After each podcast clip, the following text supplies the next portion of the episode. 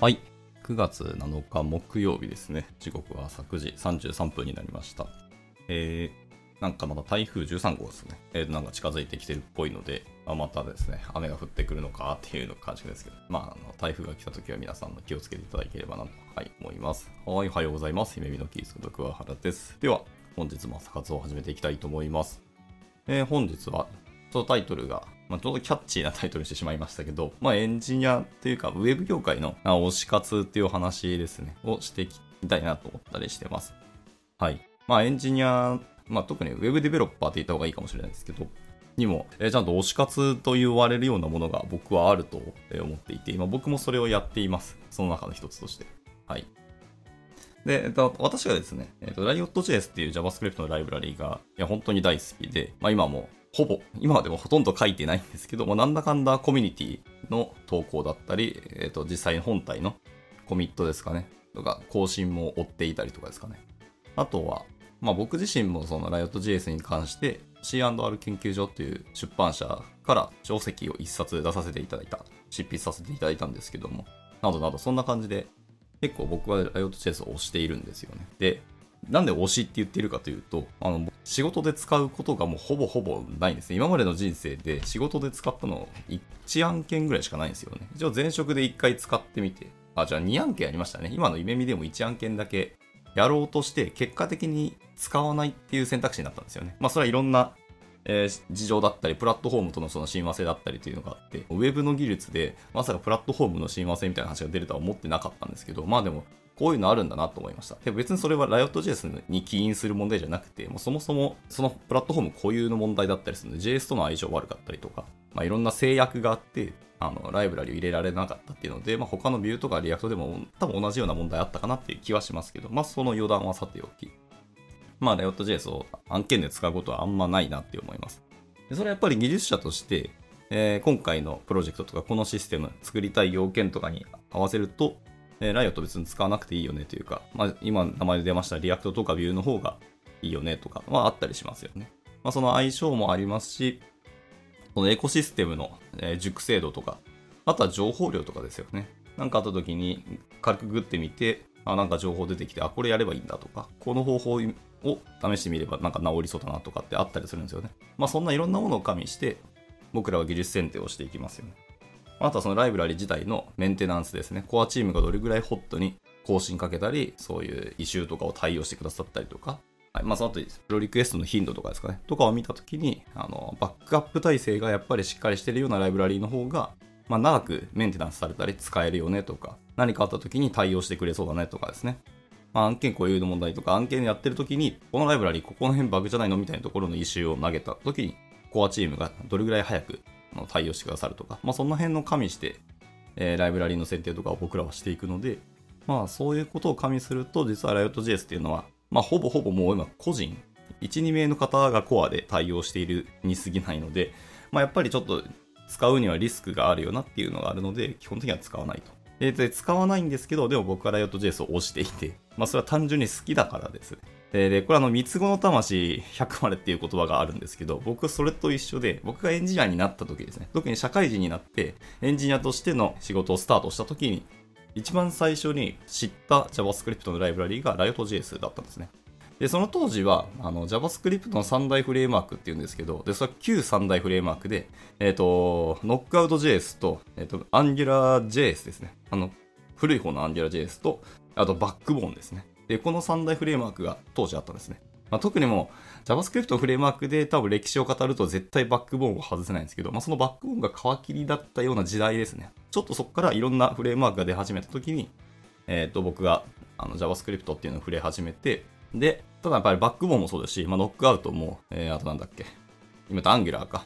アンギュラ JS ですね。の方もですけど、まあ、ちょっと取っかかり大変というか、理解するのに結構苦労するなとか、あとは、ま、理解しても今度は使うところですよね。使い方が結構大変だったりしてですね。でしかもその時はまだ MV なんちゃらっていう理論、議論が割と活発だった時代ですね。はい。今みたいに MVVM とかっていうのはなくて、AngularJS は MVA とかですね、なんだっけ、 Model View Any だった気がします。Anything かな？まあ、何でもいいんじゃないみたいな言い方したりとか、この辺がまだ議論活発だったりする、した時ですね。なので、まあ、割とちょっと DOM、DOM の操作と、えっ、と、JS とのロジックってところが、割と密度高い時の時代だったんですね。今みたいに React がはっきりビューしか担保しませんと。まあ、まあ、担保しないって言うとちょっと語弊ありますけど、えー、今はあの Server Components なのでビューだけじゃないじゃんって話はちょっとあるんですけど、当時の React ですね、まだ0.16とか、そういう時代ですね。まだメジャーバージョンが0の時があったんですけど、まあそういう時はまあ React は基本的にはビューを担保しますって、それ以外のところは皆さんまた考えましょうっていうような、まあ、ライブラリだったんですね。いうふうに、あの、ビューとモデルとかっていうところがしっかり切り分けられてい,、え、いない時代だったんですよね。バックボーンとか特にそうですけど。やっぱりビューっていうのはあくまでテンプレートの一つだよね、みたいな時代時代があって。なので、取っかかり結構難かったり、それだったら別に今まで通り、従来通りモノリシックにバックエンドのフレームワークを使って、えー、作る時代とかまああったんですけど、はい。で、その時に僕もっと軽くて、かつ簡単に触れるものないかなっていうので、いろいろライブラリを探してたら、そのライオット JS っていうのが見つかったんですね。で、まあそこからやってみたら、まあ確かにすごい簡単で、かつ、僕が好きだったのは入門しやすいし、既存の JavaScript の資源が使えるし、なおかつ、あの、あまりにもライトだったので、基本捨てやすいっていうのが僕は結構いいと思ったんですよ。こう、捨てれるっていう観点、出口戦略があるっていうライブラリは僕は結構いいと思ってまして。それはやっぱりそこに依存しなきゃいけないっていうのは割とやっぱリスクと感じるんですよね、僕としては。なので、外す、簡単に外せて、でもそこで書いた資源とかを他のライブラリとかにも全然転用できるっていうのは、まあ美味しいなっていうので僕はライオット JS に、まあ、惚れたんですよね。でそこから、えっ、ー、と、ライオット JS が本当に好きになって、今ではあのオープンコレクティブっていういわゆる投げ銭のサイトとかシステムがあるんですけど、そこでライオット JS に、えー、毎月何何ドルだったかな？今10ドルだったかな？で、単純に投げ銭をしたりします。あとは単発とかスポットで、えっ、ー、と、ウェブパックとか、あとパーセルバンドラとかですかね、にもなんか50ドルずつ、その当時、なんかボーナスとか入ったので、じゃあ投げるかっていうので、あの、ライブラリに投資をしたりしてました。で、まあ、こういうのを僕は推し活の一つだと思ってます。それは単純に、あの、まあ、好きだっていうのもあるし、あの、ずっと伸びてほしいっていうのもありますし、まあ、特に Webpack はまあ、今はちょっと廃れ始めて、えっ、ー、と、いろんなバンドラがまた出始めたんですけど、まあ、その当時はもう Webpack が席巻していて、まあ、今でもなんだかんだダウンロード数では世界ナンバーワンなんですけど、あの、JavaScript のバンドラーとしては。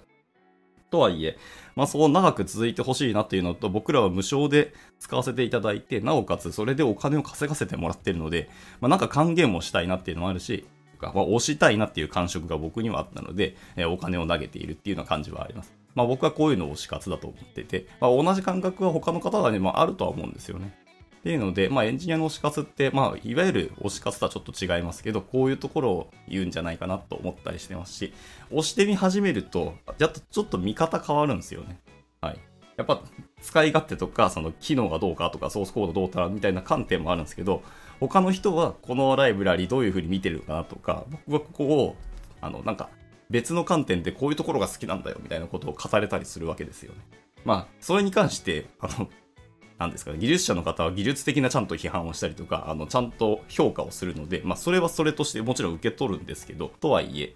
ちょっとキモい発言かもしれないですけど、まあ、 React とか Vue とか、例えば Riot とかもそうですけど、ちょっとやっぱ擬人化して考えちゃうんですよね。なんとなくこのライブラリの思想とか性格、あの、機能とかっていうと、こういう人だよな、みたいな想像を僕して、えっ、ー、と、評価をする節があるんですね。で別にそれは案件の現場でもちろん出さないですけど、僕の感覚としてはそうですね。なので、そのライブラリーの思想とか本当に大好きなんですよね。擬人化してるからなんですけど。はい。これ分かりますかね？皆さんないかな？僕はそういう感覚なんですけどね。なまあ、なのがあって、好き嫌いっていうのが僕には実はありますという、そそんな感じですね。まあ単純になのでお金を投げるっていうのもありますけど、そういうコミュニティですよね。いろんなコミュニティ活動にもあの積極的に Slack 入ったり、その発言したり、チャットしたりするのも、まあやっぱ好きだから、もせめてあの盛り上がってほしいなっていうのもあったりします。とはいえ、まあ技術者なので、技術的なあの選定をすると思いますね。でなので、絶対使ってくれみたいなことはかけらも言うつもりはないです。それはあの最適なソリューションを描くために技術選定をするのが僕らの仕事の一つではあるので、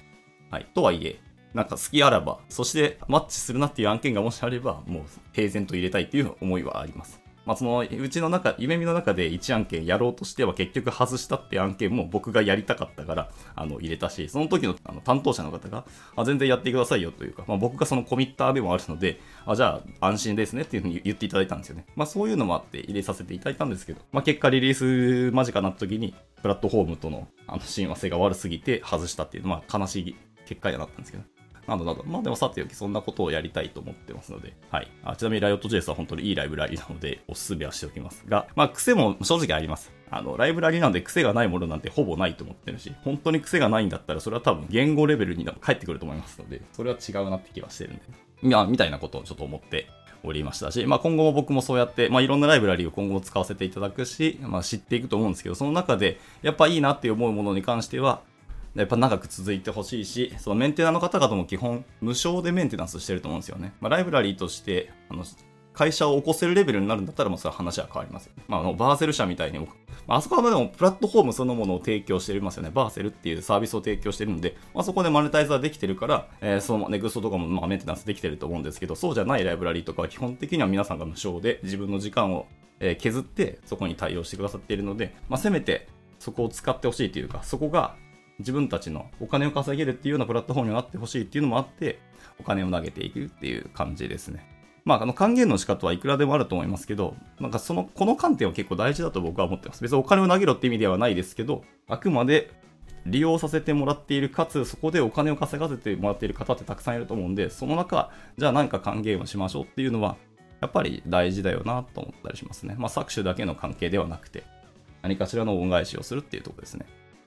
はい、みたいな今日はちょっと思いながらお話ししてみたかったっていう感じですね。はい。まあ、ちなみに僕今は 興味あるのは Riot.js よりも、あの、まだちょっと JS の話ばっかりでごめんなさい。今はですね、Quick っていうフレームワークです。えっ、ー、と、QWIK、クイックっていう、えー、フレームワークありまして、まあ、名前の通りですけど、とにかく速度が最優先みたいな、えーと、フレームワークがあるんですよ、JavaScript の。もうめちゃめちゃ速いです。とにかく速いです。ただ、えっ、ー、と、まあ、闇と言わないですけど、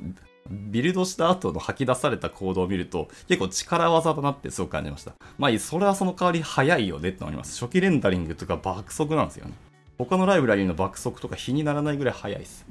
まあ、ただし、まあそういうことをやってるのかみたいな、そのいわゆるハイドレーション周りとか、その辺のところが、ななんていうか力技というかテクニックやってるんだなっていうのすごくわかるので、まあそれをどう評価するかって感じですけど、まあ僕は速度中の人間なので、早ければ早いに越したことはないような人なんですね。とはいえ、まあ開発者なんで、え、ー、と、開発者の一番時間を食うのは、えっ、ー、と、ソースコードのリーディングですよね。読むことに実はエンジニアって一番時間を使うと僕は思ってて、でそうすると可読性が高くないと、チームで開発するのに他の人の時間を奪うと。人の時間を奪うっていうのはかなり悪だと思うので、まあ人の時間が有限ですので。かつ、ビジネスはちゃんとお尻が決まってて、なるべく早く出せるにそれや越したことはないので、人の時間を奪うライブラリーは基本的にはビジネス的にも、まあ、アウトだと思ってるので、まあそういう意味でクイックもやっぱり、まだ案件ではお勧めしないです。ただ、リリースした後のユーザーの時間を奪わないっていう観点でいくと、クイックはかなり強いので、まあどこの時間を削れる？でその代わり、犠牲としてどっかで頑張らなきゃいけないっていうのは、まあ、そうトレードオフだと思うんですけど、まあ、そういうビジネス観点はもちろんありますけどね。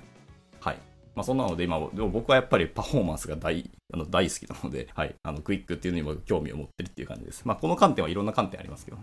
はい。というので、えっ、ー、と、余談はさておき、今日の朝活はこの辺で、えー、締めていきたいかなと思います。まあ、あと皆さんもね、どんな推し活、もし自分も推し活、エンジニアとしての推し活やってますよって方いらっしゃって、なんかツイートしたりコメントしていただけたらすごく嬉しいです。なんか、この辺共感あればなんかいろいろ一緒になんかお話ししたいなと思ってますので、もしあれば、あの、共有いただけたら嬉しいなと思ってます。では、だらだら喋りましたけど終わっていきたいと思います。はい、また明日も金曜日ですけど、だらだらとなんか喋っていきたいと思いますので、興味あればまた